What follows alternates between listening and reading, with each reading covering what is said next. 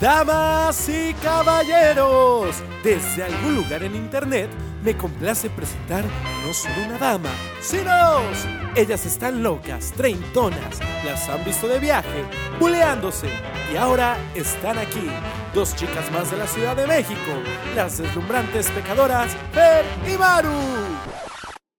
La verdad es que no somos famosas, pero si todo mundo viene a dar su opinión, ¿por qué nosotras no? ¿Alguna vez has despertado y te duele la espalda? ¿Amaneces torcido?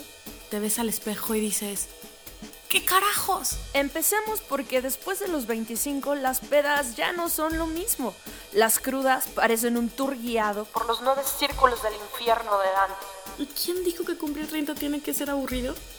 Lo único que cambia es tu forma de disfrutar la vida. Porque entonces llega ese momento en el que te empieza a dar placer que se cancelen los planes.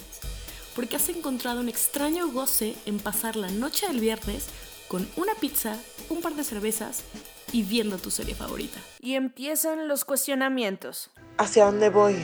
No puedo decidir si quiero un gato, un hijo, los dos o ninguno. Oye, ¿y cómo me veré con hijos? Si no tengo una pareja, no podré ser feliz. Ahora yo seré el sugar daddy de alguien. ¿Cogeré igual de rico a los 30 años? Y si mejor paramos el mundo por un momento, nos chingamos un shot de tequila y empezamos a disfrutar la vida a nuestra manera, con nuestras reglas y a nuestro ritmo, porque X, somos chavos. Y la neta, aún no sabemos qué sigue.